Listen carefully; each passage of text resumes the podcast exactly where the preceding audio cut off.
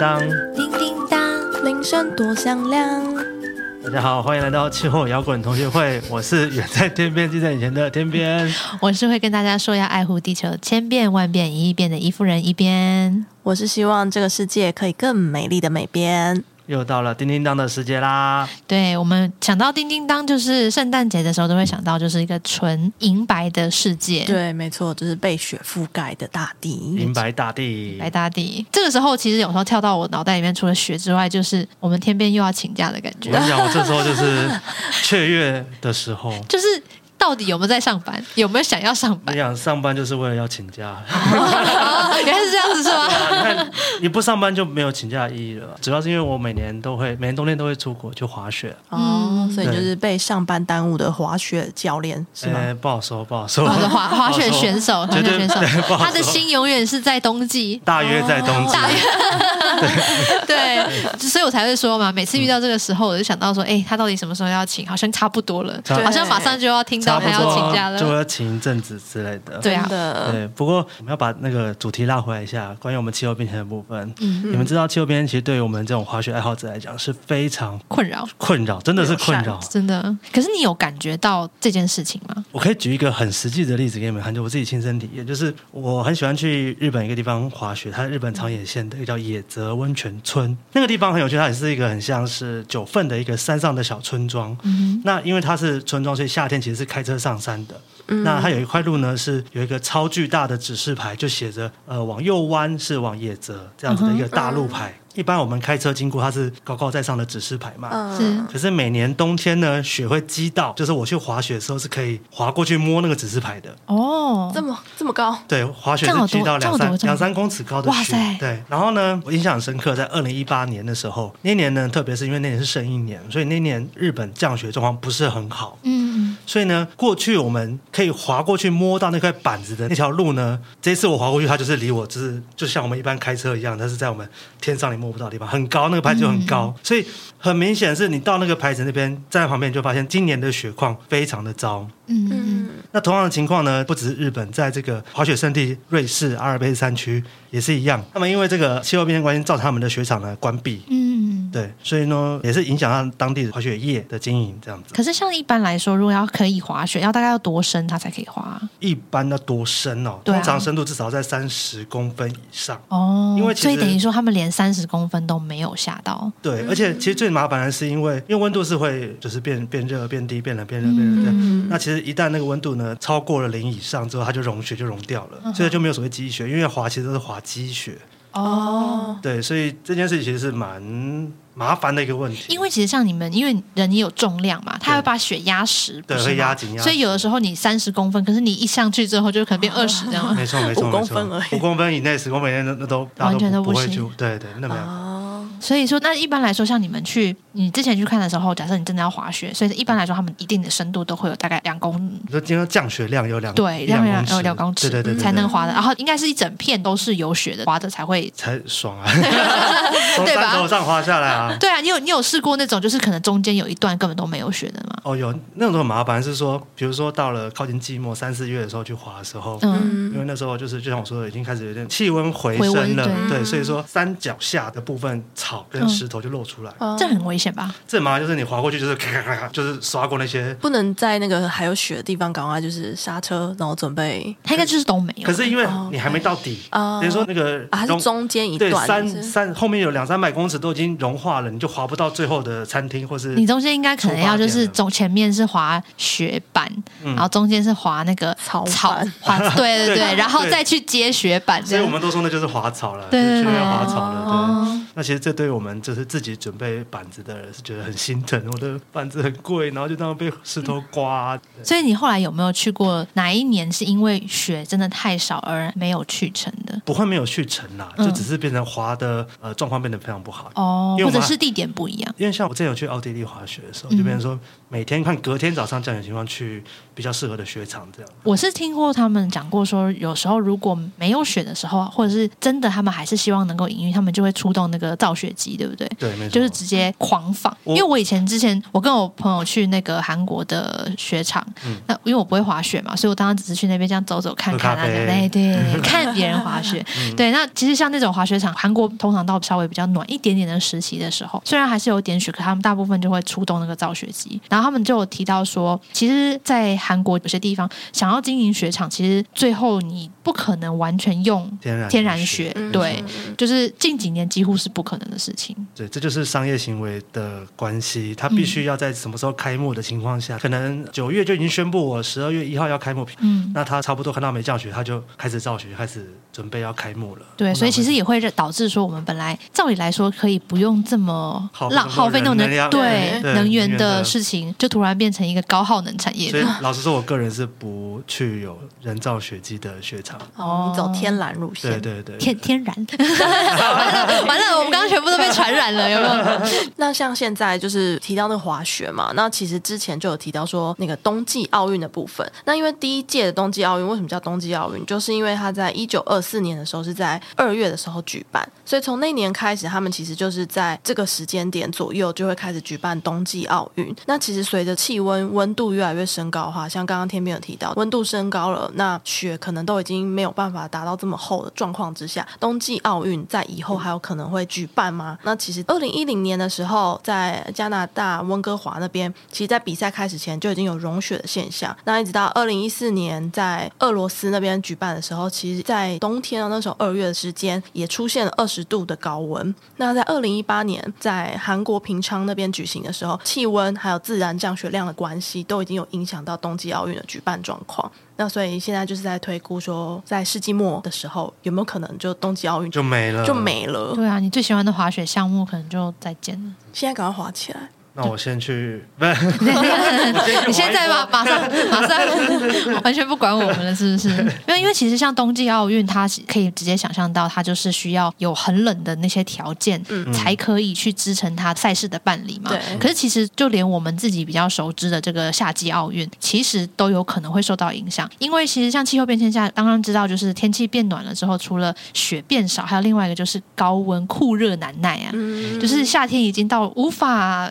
承担热气的那种程度，对，就是走在外面呼吸两口气就开始流汗。所以其实像科学家就有特别去研究，他们就说，其实如果按照像这样子的这个气候暖化的一个情形啊，我们可能到了二零八五年之后，全球可能只有非常非常少数的城市可以举办奥运。这这讲的不是指你有没有能力举办奥运哦，而是说你的天气状况下能不能对条件适不适合去举办奥运。所以全世界可能也没有几个地方可以办，因为他们有在。分析说，比如说像我们人体可以接受热的程度大概到哪里，然后未来气候的状况会发生什么样子的变化之后，他们就去用这样交错分析，然后他们就认为目前现在，因为我们知道嘛，像你在奥运，你不可能把它办在那种超级高山上，哦、对不对？因 为光 光交通，一半人就挂，对。对啊，就是你你你会说说，那我们可以办办在凉一点、凉爽一点的地方，但你总不能想说我办阿里山或玉山山顶吧，对不对？所以就不可能啊，所以他们就会说，那我们首先他们在模式里面，他们就先把海拔。超过一千六百公尺的城市就先拿掉，嗯、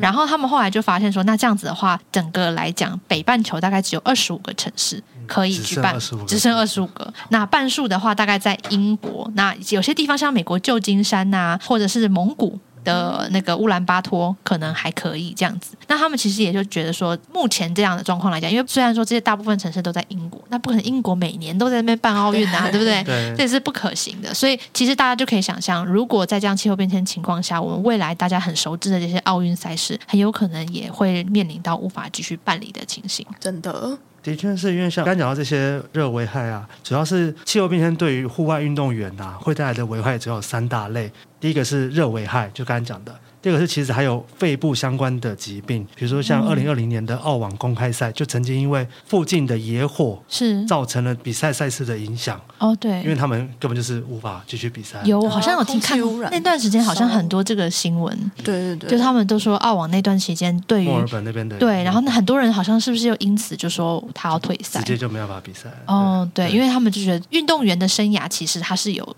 时间限制的，所以他不可能说为了一场比赛而牺牲他的健康。所以通常遇到这种状况的时候，他们会选择弃选择弃赛。对，那另外第三个就是呃蚊虫啊、莱姆病或者是一些传染疾病的风险，因为会随着气温上升而提高这样子。那其实刚刚讲到这个奥运啊，其实奥运也不是说没有发生过这个因为温度而受影响的情况。比如说像最近一次东京奥运，不是冬季奥运，是 Tokyo，他们就有将这个马拉松办在别的地方。哦，对，因为东京奥运专门叫东京队，可是其他马拉松是办在北海道。哦，单独一个赛事办在对，那才是单独办在北海道，就是因为马拉松赛事的那个要求比较严格一点，甚至他们还会在这个马拉松的赛道上面啊涂上这个阻热的树脂，就是说让这个地面不会这么热，哦、即使在晒了太阳之后不会这么热，才能够维持这个赛道上的平均温度是达到标准，能够进行比赛。这让我想到，这样的话，未来是不是假设如果你真的要变成一个运动员，你还要在那种。极端的天气条件下做训练，怎么搞得很像极地马拉松一样？对啊，就是有超级马拉松，那就是极地马拉松啊！不是，可是可是就变成极地马拉松变成常态啊！哦，对，对不对？就是你现在觉得是极地的，结果现在是不是就是变成，然后那个极地就变更极地，这就是新常态。对，就是那种状态啊！就是你会以前都是觉得很极端的那种训练的条件，现在变成它正常的条件就是这样，然后反而是极地之后又再更进一步，就是地狱级这样子。对，因为我觉得这样听起来好像就像是需要很多包含在训练的 routine 都可能会需要有点改变，才有可能可以有办法应付现在这种，尤其是对户外的，对不对？对，因为室内的一些可能还可以掌控，可是真的是完全户外的就没有办法。对啊，其实像现在那个刚刚讲到这些户外的运动，那除了那种呃马拉松那种跑步啊，那一些球类的运动也是有影响。像网球，呃，网球选手他们其实也是要在大热天底下这种打球。那他们其实就是先推算了一下，就在世纪中，就是大概二零五零年的时候，这时间点他们最热的温度预估大概是到几度这样子。那他们现在就预测出来说，可能在二零五零年澳网的决赛啊，就温度可能最高上升到四十点八度，那就对。比现在的温度是二十一点七度的话，就整整高出了快要二十度，就十九度了这样子。所以他们就想说，这个是其实是非常伤运动员的身体的。除了他们的核心需要降温之外，其实一般人体啊，在温度上升到三十八到四十度的时候，它其实对于热的相关疾病就会风险就会比较上升。嗯、尤其是如果到达四十度 C 以上的时候，会有中暑啊跟热衰竭这种风险的存在。是是是对，没错。所以当温度到达一定高温的时候，其实现在已经有针对这种比较热的环境底下的这些球类赛事运动的时候，其实运动员可以在这样的情形下拥有十分钟的休息时间。那如果真的是非常热的那种大热天的话，其实主办方是可以要求就是比赛先暂停一下，就是保护运动员啦。嗯，因为这个听起来真的是蛮夸张的，那多了十九度。对啊，这个真的是就连一般你站在那边可能都、哦、更不要说你是夏天跟秋天的差别。对啊，四十度你要在下面打球，然后对啊，大量的在。他们就在刚刚讲到说，其实一般来说，我们在运动的过程当中，你身体的肌肉就会产生非常多的热量。如果你在搭配外在，就是这种外界的这个环境的高温条件，其实选手他们身上的需要承负的压力可能就太多，所以他基本上就会出现像刚刚讲的这种热衰竭的可能性，甚至有可能死亡，这都是有可能性的。所以像之前他们在澳洲举办的这个国际自行车赛，他们其实就有在考量到说，因为那个时候像这种赛事通常都会跟像澳网这种公开赛一样。他们都是南半球的盛夏的时候会举行，对，所以他们像这段时间的高温就会非常常发生。那这些热，尤其像近几年有很多这种极端热浪的事件，其实对选手来讲都是一个非常大的考验。那每次遇到这种事情的时候，澳洲其实都是严阵以待，因为他们过去就因为有一些热浪事件，就是已经出现了民众有一些身体疾病的一些影响，所以像这种对这种选手的这种，尤其是高强度的运动的时候，他们就已经有特别提醒到说，如果有遇到类似热热浪的事件的话，相关单位必须要能够随时待命。那他们同时也会担心说，如果有热浪，它有可能会产生像刚刚天边提到的一些野火事件。嗯，那这些事情也都会间接的影响到我们刚刚讲的这个自行车啊，或者是这种公开赛的举办。我昨天再举一个例子，大家可能会有印象，就是呃，二零一七年的世界大学运动会在台北举行。嗯，那那个时候举办的时间是大概在八月中的时候，这个夏天台北其实是最热的时候。是。那当时其实有举办一个游泳比赛，是是在那个微风运河那边举办。嗯，在直接在河里面游。那应该说游泳马拉松的项目在那边举办。那其实当天呢，就是因为温度过高，所以加拿大选手直接现场弃权。他觉得这个东西、哦、这个环境对他来讲太危险了，他的风险太高了，是，所以他直接，尤其是一个大学运动会嘛，大学生在年轻的时候，他就直接放弃这个比赛这样子。那其实相关的比赛在国际游泳协会。他们里面也是有做出类似的规定，就是比如说温度超过了三十一度的水温的时候，就可以有相对应的停赛的一些规定，这样子。嗯，因为其实这个真的是像游泳也是另外一件事，大家都以为好像在水里。就比较不热，对，好像不是这样哦，因为你真的是在一完全在想在竞争的时候，而且是用耐力型的比赛，整个身体是全部都是高温工作的状态，是，对，所以大家传统会以为说，只有在那种比如说球类运动或者是对陆地上或是跑步那种会感受到直接温度才是热，可是其实在水里面你可以忍耐的这个热度其实也是非常有限的，没错，对，没错。像刚刚水里面天边提到这个水里面的游泳比赛，那现在还有一个在陆地上的最大的竞赛，最大的。对，你说该不会是那个吧？就是那个，到底是哪个？就是那个，就是那个那个。就是世足赛啦，因为他知道我在看足球。哦、对啊，其实世足赛它是每四年举办一次，它是跟奥运会交替举行的，嗯、而且世足赛真的是全世界最受欢迎的赛事之一哦。就在二零二二年那一年的世足赛决赛，有五十啊，不是，对不起，十五亿人收看。是，不过总看人数应该有达到五十亿。整个过程当中，对不对？人次啦，对啊，因为其实好像我据说，因为我那段时间我有在观察台湾的观看的人次，嗯、连光台湾自己就有四点二亿人次的观看数量，哦、所以全球可能有五十几亿的人次，应该是没有问题的，完全超过。因为他刚才讲决赛就有十五亿了，对，而且再加上你知道那个光买那个转播权，嗯、他们那个叫什么？转播权，是就是那个叫什么授权金哦，嗯、就是几亿美金去算的，非常夸张。在那一个月比赛里面。可以收益这么多？对对对，就是光这一件事情，其实就是真的是国际上的盛事。嗯，没错。像那时候在二零一九年的时候，在日本举行的世界杯橄榄球赛，它其实就会有因为台风的关系，就是有一些赛事延期。那到了二零二二年的时候，卡达的世足赛真的就是考虑到了气候的这个因素，就是比如说温度啊这些考量，所以那一次是第一次世足赛在冬季举行的，往年都是在在六七月的时候办理这样子。对啊，那。日本东京青少年的足球联赛，他也有在说之后会将禁止在七八月的时候举行这个青少年足球比赛。然后除了刚刚讲的足球以外啊，其实我自己的本业。本业主业，等一下，哎，主业主业是滑雪吗？对啊，除了滑雪，滑雪之前的主业。奇怪，他的没有一个主业是跟研究有关的，怎么会这样子？你的主业不是？那都是耽误我的那些东西。对不起哦。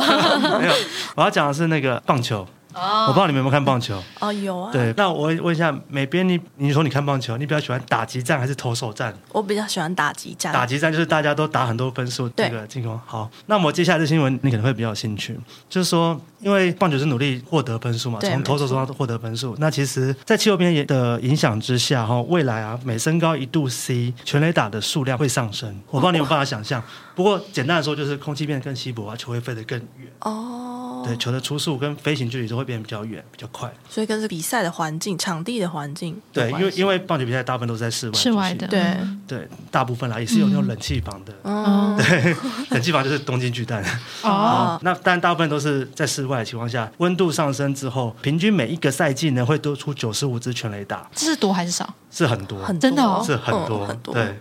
等于说，大概每两三场比赛就多一支全垒打这样子。哇，对，那哎，可是拉拉队很累。可是这样子看起来的话，有这样的趋势，因为这是评估嘛，预计嘛，还是呃统计出来？统计出哦，统计出来，那就统计加推估下来就。嗯，那我们可以再过几年多关注一下，就是你每次也帮忙统计一下，是不是真的变多？就是那个什么大什么祥什么平的，真的什么？哎，所以他是时势造英雄，气候造英雄，气候 是这样。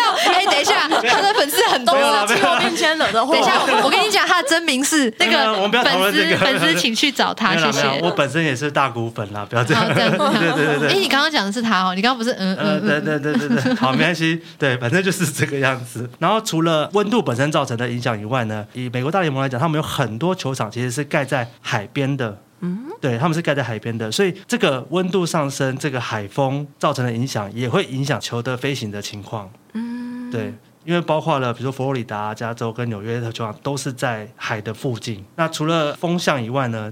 海平面上升也会造成诶一些包括飓风的袭击啊，还有这个海平面对这个球场硬体设施的冲击也是会有影响。这样、嗯、对对对对，因为之前有我有听到他们提到说，其实运动员啊，尤其像我们，不要说运动员啊，人类其实因为像我们人类就是一直是生物嘛，我们是一直在演进的。嗯，其实像在运动员身上，你也可以看到生物上面的一些演替的一个状况。比如说像他们就之前就有特别提到，像我们都知道梅西，他就是身材上像算是很适合踢球。球的人是比较没有那么高，然后可是灵活度很好，对，灵活度很好的。可是他们最近就有发现，就是他们美国达特茅学院，他们就有特别研究，就整个运动员的表现。那他们就选择了两种。第一个，他们去分析了两两百名的铁人三项的选手，他们就有发现说，如果四肢比较长的话，在温暖的天气当中表现会比较好，会比相对比较娇小的人来的更好。所以其实如果在寒冷的天气下的话，反而是就是你的身材没有到那么的。瘦细长的那种、嗯、那种运动员，他可能他的表现会更好，然后他的肌肉比较紧实。通常这种在寒冷的天气下会比较好，所以未来暖化的情况下，我们会可能会看到四肢修长的人的表现相对跑步上面会比较有优势。然后另外的话，他们也有在研究大概两千六百名左右的足球员，他们就有在看说足球员的。体型是不是有所改变？这么多年来，优秀的足球员是不是体型有所改变？他们就有发现说，近几年来啊，其实足球的运动员的身高一直在变高，然后体重变得更轻，然后他们体型上就是相对比较有有棱有角，就是他们就是比较就是散热面积比较大，散热面积是不是这样吗？是这样是这样说的吗？是这样吗？可是他们觉得这些事情都会跟他们平常因为在环境这个高温环境下运动，还有他们训练的这些东西有关系，所以他们。也是说，如果像现在这样子的状况的话，比如说你本身是一个相对比较娇小的运动员，他们就会建议你未来，他们不是都会有那些呃优秀表现的累积吗？嗯，他们就觉得说，如果你想要做出你这比如说生涯最好的表现，或是最好的一个成绩的话，他们会建议，假设你是身材比较娇小的人，他会建议你去在未来你选择比较寒冷的地方举办的运动会，这样子的话，你比较有可能刷新到个人最佳成绩。但是反过来一样，如果你今天身材是修长的，建议你去选择。像天气就是可能较为炎热的地方去做表现，嗯、因为你的表现会相对来说会比较好，所以他们有提到这件事情。我这边分享我个人经验，我真的觉得这很有趣，就是说，因为我以前有阵子在跑马拉松，然后每一次我很喜欢在下雨天的时候跑，就比赛当天如果下雨的话，哦、因为只要比赛当天下雨，我通常都会跑很好的成绩。所以你现在是把自己放在修长的那个？没有，我是比较矮小的那个。我现在想确认一下你什么意思？矮小的那个，只要下雨，然后比较冷的天气，我都会破自己的记录。这样。OK，我想说潮湿，然后湿热。台湾是潮湿湿热，不是寒冷啊。对，没有没有没有。哦，所以哦，我确认一下你的你的意思。没有，就是的的确是会因为这个环境，嗯呃，影响的表现，这是真的啦。对啊，其实他们后面他们提到这个方式，其实我觉得也很有趣，因为他们并不是在讨论说你以后到底是会是好。好的运动员还是不好的运动员，他只是说你其实你应该要某种程度上也是一种调试，就是你想要刷新个人的最优秀成绩的话，嗯、其实你是有一点点小技巧的，可以去参考，也、嗯、是有点科学的小技巧，嗯、可以去试试看这样子。那其实我们可以听到我们前面讲那么多呃比赛项目啊，其实在运动员个人上面对于这个气候变迁的这个关注啊也是有的。对，比如说像前澳洲橄榄球国家队成员啊，他就发起了一项这个气候行动，就是说 The Cool Down，嗯，就是说希望能够带动从运动员的角色来让大家看见我们运动员会遇到的问题，然后呢，他串联了多名的现役的运动员呢，来让大家知道说，我们就像多数的澳洲人一样，我们亲身经历了许多气候变迁的影响。如果气候行动是奥运会的比赛项目，澳洲不止没有得到金牌，更没有进入决赛，甚至连参赛资格都没有。这是他说的，不是我说的。他说，他之所以说这些，就是因为他希望鼓励澳洲人站出来，以气候数据作为背景，来呼吁澳洲政府呢，能够在二零三零年之前将温室气体排放量减半，然后目标是在二零五年之前达到近零排碳。哦，因为其实确实，嗯、如果我们真的要讲的话，就是世界上可能在气候行动上面真的很投入的，应该比较多的是在欧盟这个地方的国家，对然后像英国啊，这些都是表现相对比较好的优等生，确实我们包含我们自己可能都需要再努力一点点这样子。嗯，对，其实不只是像刚刚天边提到这个奥运选手他们自己就是起来想要办理一些做一些气候变迁的行动这种动作的话，其实像国际足球联会 FIFA 他们啊，他们其实是在 COP 二十四的时候，其实已经有在体育这个项目上面跟做了一个体育气候行动框架的创始签署方，他们想要就是除了这些相关的气候承诺之外呢，的，Viva 他也发起了一个保护环境为重点的地球绿卡运动。那他们是希望就是在他们举办这些赛事的时候啊，可以达到温室气体的盘查减量啊，然后去做这个降低气候变迁的影响，这样子，希望我们可以去适应这些气候环境，然后也可以慢慢的保护这个自然环境的变化，以便我们之后的子孙还可以继续享有这样的运动。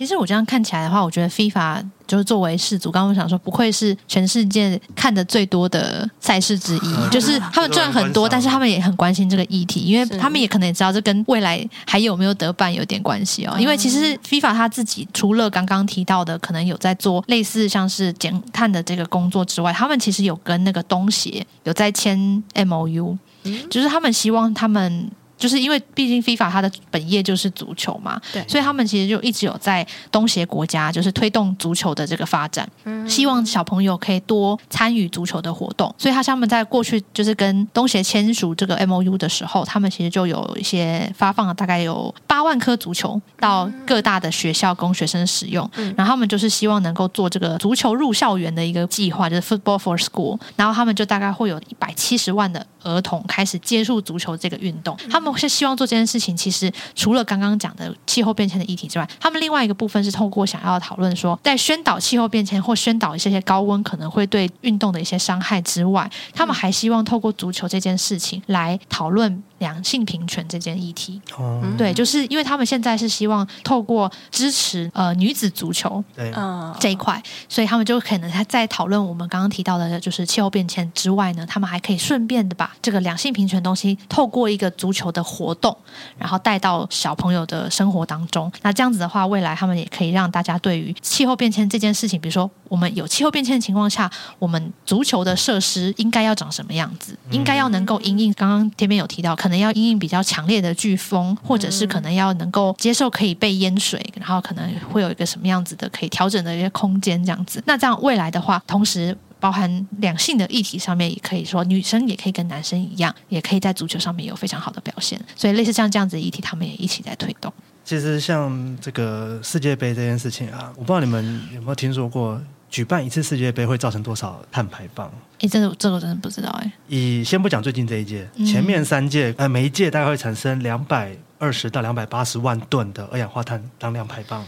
那其实最近这届卡达这届呢，其实它因为当地的这个很多设施是新盖的。对啊，因为其实当当时很，他们光卡达要办在卡达这件事情，就是一个很大的，就是一个很大的，有很多的争议。而且我不太确定，像是不是就是以前卡达并没有这么多方便的设施。没错。然后他为了这个特别打造的。没错，他们连机场、对，连地铁。都是新盖的，对，还盖了一百家饭店，为了容纳观光旅客。对啊，所以今年的碳排量是超标的，是过去的三到四倍，大概有一千万吨的二氧化碳当量排放。对啊，那。他们已经把它当做都市计划在做了，嗯、对，应该是。当然，卡达他们本身有承诺会抵消这个碳排放，他们有做一些种树的计划什么之类的。嗯、可是这些东西不是不是重点，重点应该是说，我们这些设备之后能不能重复使用，嗯、或者是有其他更低碳的方式来达到这些运动场馆。是没错。所以其实 FIBA 他们也是有在检讨说，未来是不是有机会以这个总排放量的角度来做规划，来减少世界杯的碳排放。嗯。比如说，他们可以使用这个低碳的方式来打造啊，比如说运输方式，我们使用会场的电动车啊之类的，或者是使用低碳能源跟设置太阳能板。然后再来就是，比如说他们今天世界杯每一年都在同一个场地举办的话，是不是就会减少闲置场地的这个问题？对啊，因为其实我也我也不是很确定，为什么一定要在不同的地方举办呢？要奥运也是一样，是因为很花钱，没有任何一个国家愿意连续举办。反了吗？不是，是因为太赚钱。大家都想要赚，可是奥运举办赛事是赚钱，真的吗？所以其实应该是当地政府是或当地奥委会花钱去争取这个举办钱，是为了要后来赚钱赚回来。哦，可是真的有多少人真的赚到钱呢？这个就不好。因为我其实觉得一直都觉得很巧，就是真的每个地方一定要换一个地方办这件事情。另外一个就是世界杯的意义就在于大家都到处对。这些都有参与到这样子是，是啦，但是 那不如就是选定了，比如说几大洲，然后就这几个场地，然后我们大家就轮流就好了。其实的确是加强这个使用率是一个很重要的点，对不对？可能大家就想说，我等于去到不想去，应该也是不会。他是四年轮流办一次的话，要轮一次也是蛮久的。对啊，那现在我们就要期待一下下一次奥运的时候是二零二四年吧？嗯，对。然后还有下一次的世足赛应该是在二。零二六，对，那我们希望可以在这两个赛事里面都可以看到一些比较低碳啊、低碳排啊，然后跟比较一些节能的举办的方式，这样子。真的，这样子你是。把它当心愿再许嘛？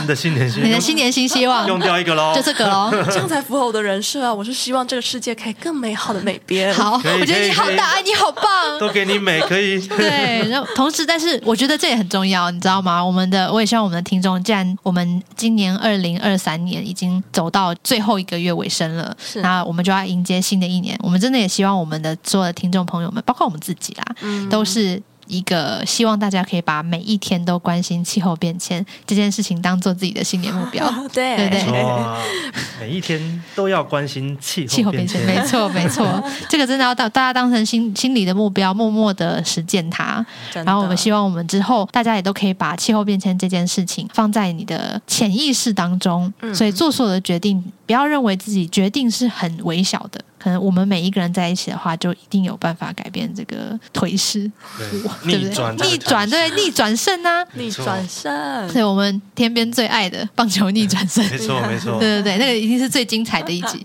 没错，对对对。那我们每一天关心您，每一天也要关心我们的气候变迁哦。那我们这边每边一边，天边。放假啦，撒。Sitting at my favorite cafe, sipping my tea. It's Saturday, thinking about all he's done to everyone. This town is full of broken dreams, shattered hopes, and silent screams. Somebody please help me. The trade by